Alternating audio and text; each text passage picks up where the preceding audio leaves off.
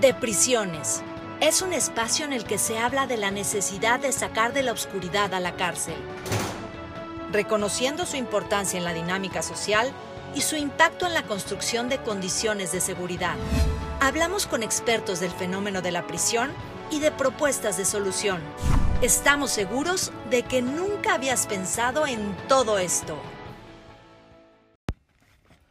Hola, buenas tardes amigos. Otra vez estamos en un nuevo capítulo de, de, prisiones en donde hablamos de lo que pasa en la cárcel y lo que pasa fuera de la cárcel.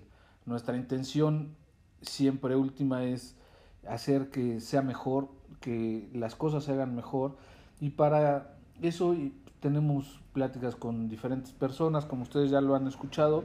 En esta ocasión vamos a hablar con un gran amigo al que conozco desde hace aproximadamente ocho años.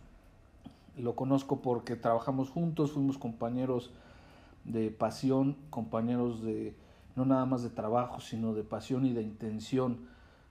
La intención es y seguirá siendo mejorar las condiciones de nuestro sistema penitenciario en México. Él se llama Rolando. Eh, Rolando es un sociólogo, el primero que eh, se incorporó al sistema penitenciario en este estado y eh, con la intención de ver al delito y al delincuente desde otra perspectiva, la perspectiva de la sociología. Él ha escrito algunos ensayos y ha publicado ya algunos libros. Hicimos un libro conjuntamente también con otros compañeros que se publicó, se llama Cartografía del Delito, editado por eh, Tirant Loblanche. Eh, y eh, pues hemos caminado a lo largo de ocho años en este, en este andar de la, de la, del sistema penitenciario, de la actividad penitenciaria. penitenciaria. ¿Cómo estás? ¿Cómo, ¿Cómo te va? Gracias por acompañarme en este esfuerzo para que se siga difundiendo lo que pasa dentro del sistema penitenciario y lo positivo que también se ha hecho. ¿Cómo te va? Muy bien, Luis, pues primero muy, pues muy contento de, de verte, ¿no? Este, como dices, estamos en la, en la misma pasión por lo penitenciario. Tú abriste la puerta para, para ingresar a, este, a, ese espacio que a mí me parece este, pues maravilloso en el sentido de la investigación y de lo que podemos descubrir respecto a la conducta humana en ese, en ese sistema este, tan duro, tan, tan férreo que es el, que es el carcelario, ¿no? Sí, yo quisiera preguntarte para que las personas que nos escuchan sepan, ¿tú pensabas antes de involucrarte en esto, pensabas en la cárcel? Sí, sí, sí, claro, este, desde una perspectiva teórica, asistí algún par de veces por casualidades, pero en realidad no había este, ingresado a, a, las cárceles. Y sí, ya ya lo había teorizado y por supuesto es un mundo muy diferente al que te puedes este, imaginar, nada más desde, desde los libros o desde afuera o con algunos, este, algunas visitas este, que, que, puedas hacer. Ya estar adentro trabajando es, es otro mundo. ¿Qué tal se siente lo que siempre hemos platicado entre nosotros cuando entramos a un centro penitenciario? y al momento de salir, este, este proceso tan sencillo para los que vamos a trabajar, los que vamos de visita, de entrar y salir, justo ese momento de salir, la carga energética, cuando menos eh, en lo personal, yo siempre salí, durante los 20 años que estoy involucrado en esto, siempre que entro salgo con eh, dolor de cabeza, con pesadez en el cuerpo. ¿A ti te pasaba lo mismo? al inicio, al inicio después de, eh, de, de alguna forma te acostumbras a, a, esas dinámicas y a esas cargas, ¿no? A, a, a la mirada este, muchas veces agresiva de, de, los que se encuentran internos, de, sus malos olores, de sus malos humores y en algún sentido se, se te pega, ¿no? Pero si no encuentras mecanismos de, defensa, pues bueno, vas a, tener, vas a tener afectaciones y para los que estamos entrando recurrentemente pues encontramos técnicas de, de defensa, ¿no? Algunas veces es la indiferencia, ¿no? Indiferencia por lo que pasa y creo que eso es una, un problema que sucede eh, en general porque quienes están ahí adentro son seres humanos como nosotros mismos. y a los que hay que seguir atendiendo, a los que hay que seguir viendo para lograr lo que todo el sistema está buscando, que es la reinserción social. Porque si no, siguen siendo personas abandonadas, siguen siendo personas que no, a las que no, no les importan a nadie y entonces al momento de que alcanzan la libertad, pues no se logra una efectiva reinserción. Rolando, ¿qué, qué experiencia puedes recordar en este momento que te haya marcado tu paso por el sistema? La que pusimos en, la, en, el, libro en que hace referencia la cartografía. Esta, esta, esta señora, que, bueno, no vamos a decir su, su nombre, es una, una mujer este, de 32 o 33 años, este, en un cerezo cercano aquí a la ciudad de Puebla, que mató a sus tres hijos. Em, esta señora eh, eh, les dio veneno a, a, sus hijos y eh, posteriormente tomó el veneno. Ella no pudo, no pudo morir, la rescataron a tiempo, pero quedó con afectaciones en su salud, afectaciones graves. Yo la recuerdo con los ojos llenos de sangre y la cara, el rostro, la piel, igual con un tipo de sanguijuelas oscuras eh, eh, en la piel. Eh, y cuando platico de esta experiencia, hago referencia a que una especie de virus, algo de su interior salió y se metió en mí. No sé qué fue, pero me hizo colapsar, me puso muy nervioso, incluso me, me enfermó. Y esa es una experiencia de las que te pueden pasar estando ahí dentro. Lo que tú dices es cierto, sales con dolor de cabeza porque tienes interés en las personas que están ahí. Si tú llegas totalmente indiferente, indispuesto a escuchar, eh, eh, justamente sin ningún tipo de interés ni profesional ni mucho menos humano, pues seguramente no te pasa nada, ¿no? No ves a los seres humanos que están ahí. Pero eh, creo que si ponemos interés y escuchamos al otro y hacemos las entrevistas con, con seriedad humana y profesional, pues generalmente va a haber alguna afectación, porque ahí en el sistema carcelario, adentro de una cárcel, está la máxima representación de la miseria humana y del abandono institucional, estatal, humano, profesional, y pues creo que justamente de lo que se trata es de revertir esa dinámica y de poner algo más de lo que se pone comúnmente como trabajador y como persona este, estando en el sistema penitenciario. Oye, ¿y qué, qué, fue lo que pasó? ¿Qué fue lo que sentiste al momento de estar entrevistando a esta persona que, a la que haces referencia? Eh, en ese momento sentí eh, miedo. te decía hace rato, de manera teórica te puedes imaginar pues un montón de cosas fuera, fuera de la realidad. Básicamente con todas las imágenes que tenemos respecto a la criminología y la delincuencia en este país, tú esperas ver a Aníbal Lecter en el interior de los centros, Pero no es así. Generalmente son personas afectadas por la estructura social, con un montón de afectaciones.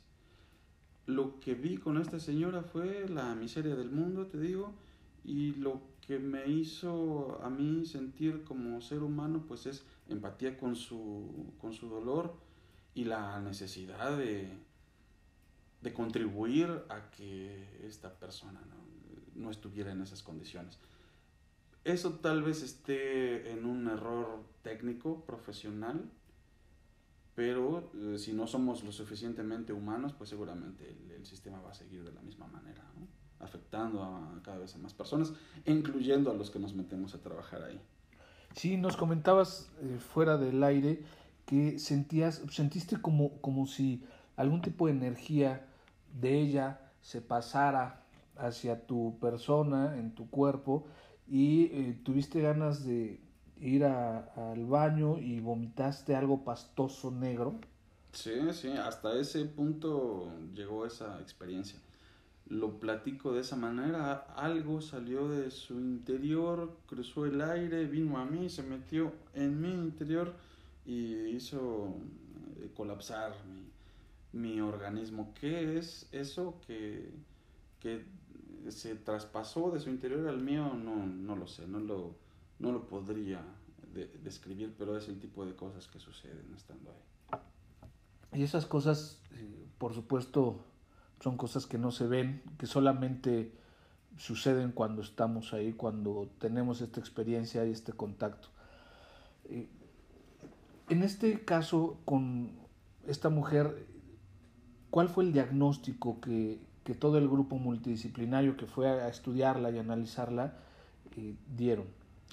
Eh, e, esa vez asistimos particularmente para que el psiquiatra, que en aquel entonces estaba en el consejo, hiciera una evaluación porque había tenido dos intentos de, suicidio, los cuales, bueno, no había, este, no, no, logró, por supuesto, pero para eso fue la, la, visita y la entrevista, fue una cuestión psiquiátrica y con el tiempo, el, eh, tras la revisión y el análisis del psiquiatra, lo, lo que vio fue un cuadro profundo de depresión.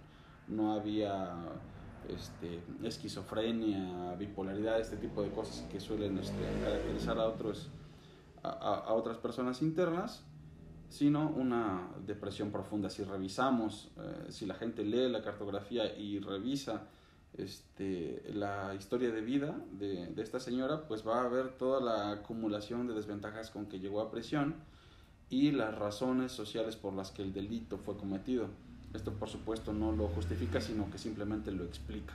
Y las explicaciones son sociales económicas. La señora fue abusada sexualmente cuando era niña por su padre, después por su padrastro, este, abandonada por su familia, economía pauperizada, eh, acabó este, embarazándose del, padrastro que la violaba, la mamá se enteró, la corrió de la casa, no tenía dinero, eh, eh, con lo que le quedaba estuvo este, los últimos días este, en, un, en un motel con una señora que le ayudaba y lo, con lo que hace referencia por la razón del delito fue que en un momento empezó a escuchar el chillido de su bebé recién nacido, producto de una violación, como ya les dije, con nueve días de nacido empezó a llorar y ella no tenía que darle de comer y los otros dos niños también empezaron a llorar porque no habían comido se volvió una locura y el chillido de, del bebé recién nacido hizo que explotara su corazón, su cerebro.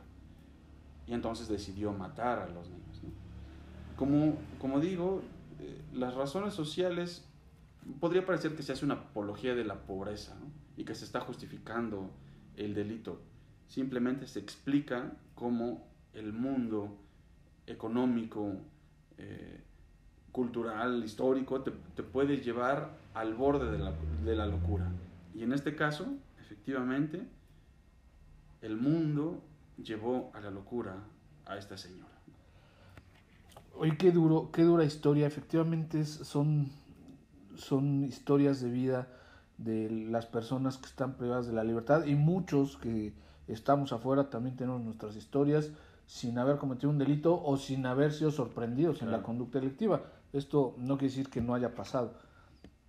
Y en este caso ella entiendo que también quiso eh, morir, intentó suicidarse, pero no lo logró. Eh, fue tratada médicamente, pero también creo que le quedaron muchas secuelas, ¿no? Y hoy está viva en una cárcel sin sus hijos y con un estado de salud eh, demasiado comprometido, ¿no? Sí, sí. y entre otros casos, este, justo ahora hablando de, de esta señora me recuerda otra que hizo lo mismo eh, con la misma cantidad de, de, hijos, tres. También, también los, los este, acabó con su vida y ella tenía una sentencia por homicidio en razón de parentesco de 45 años. Eh, interpuso algún recurso este, legal y le bajaron la sentencia a 23.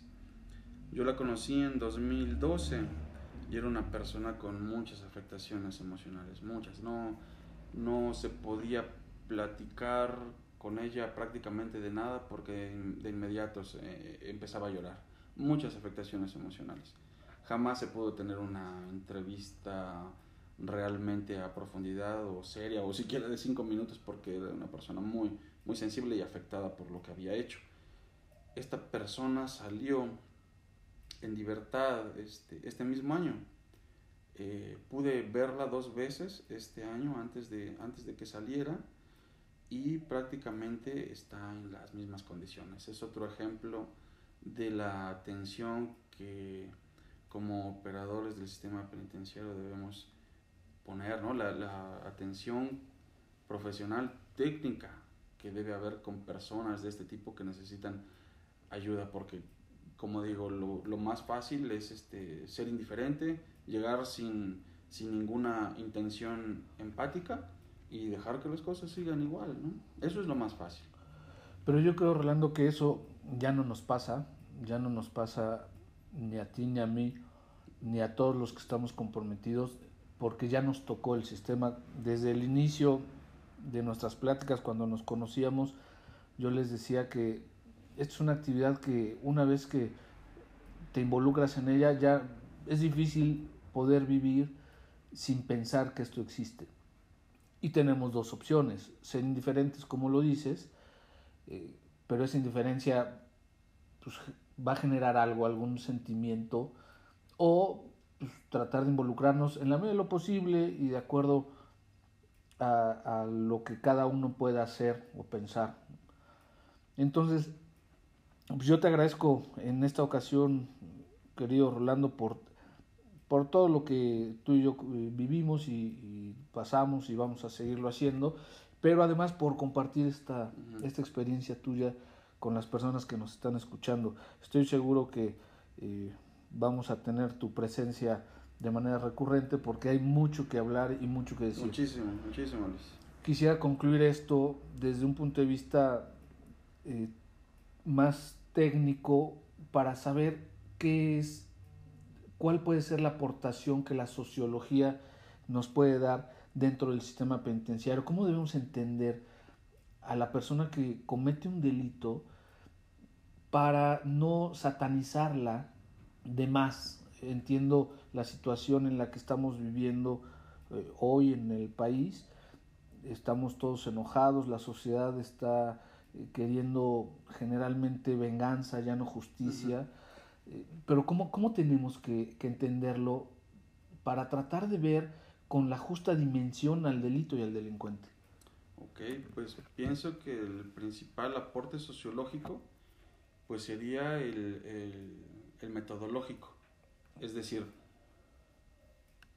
revisar, hacer una revisión histórica, genealógica, este es un concepto sociológico, una revisión genealógica de la historia de vida del de individuo delincuente. Si hacemos esa revisión genealógica, si revisamos en la historia, vamos a ver que el delito es una construcción social, no un hecho natural este, eh, en, el, en el mundo. ¿no?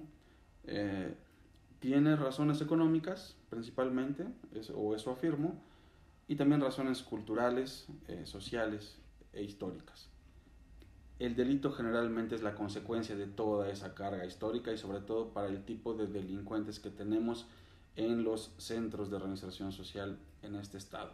Generalmente son personas con muchas carencias económicas, afectivas, lo que otro autor llama acumulación de desventajas. Hacemos esta revisión eh, genealógica, llegamos al punto del presente que es el delito y ahora revisamos el, proceso de internamiento. Si en todos estos puntos, el origen del individuo, revisión genealógica, comprensión del delito como una construcción social y revisión de la conducta intramuros, seguramente vamos a estar en posibilidades de hacerle recomendaciones técnicas, científicas, psicológicas, médicas, psiquiátricas, criminológicas y en este caso por supuesto sociológicas, para que el individuo tenga la suficiente conciencia de hacer el mismo esta revisión y esta reconstrucción de toda su realidad para que regrese en mejores condiciones al medio social. Porque, de no ser así, pues las consecuencias son sociales también. Y lo que vemos es esto que dices, más locura cada vez, más locura. El mundo nos está invitando más locura. Venganza, linchamiento, inseguridad, medios de comunicación invitándonos, invitándonos a la locura masiva. Y ahí vamos a obedecer porque no tenemos esta revisión, esta fase de la conciencia y de la revisión histórica para nosotros mismos reconstruir nuestra historia de vida y el Estado y las instituciones también reconstruir todas estas eh, maneras en, en, las que interactuamos los seres humanos. Pues sí, es, es parece alarmante lo que estamos viviendo y un poco menos que imposible pensar que todo esto suceda, pero además no tenemos que verlo así porque es una obligación, es una obligación social, es una obligación estatal, es una obligación de todo el sistema y de todo el aparato. Desde hacer las leyes, cómo se hace una ley en esta materia y si son suficientes eh, los alcances que nuestras leyes actuales eh, tienen, eh, desde generar política pública en esta materia, cómo aplicar los planes y los programas y todos los proyectos que están existiendo en esta materia. Rolando, yo te agradezco mucho, mucho, te reitero la invitación cuando podamos seguir hablando. Eh, vamos a seguir eh, recurriendo a, estas tantas historias que eh, tú tienes como operador del sistema, como parte importante y como una persona que tiene una perspectiva diferente de todo el sistema penitenciario, el sistema carcelario y de las personas que están ahí adentro. Te agradezco mucho eh, y yo quisiera, amigos, recordarles que pueden contactarnos en nuestras redes sociales, que es eh, a través de un correo electrónico que es libremente18 arroba gmail.com. En Instagram estamos como libre.mente.773, Facebook libremente eh, y Twitter arroba libremente ONG. Les agradezco mucho y nos vemos en el próximo episodio. Gracias, Roland. Gracias, Luis. Estoy muy contento de estar aquí. Gracias.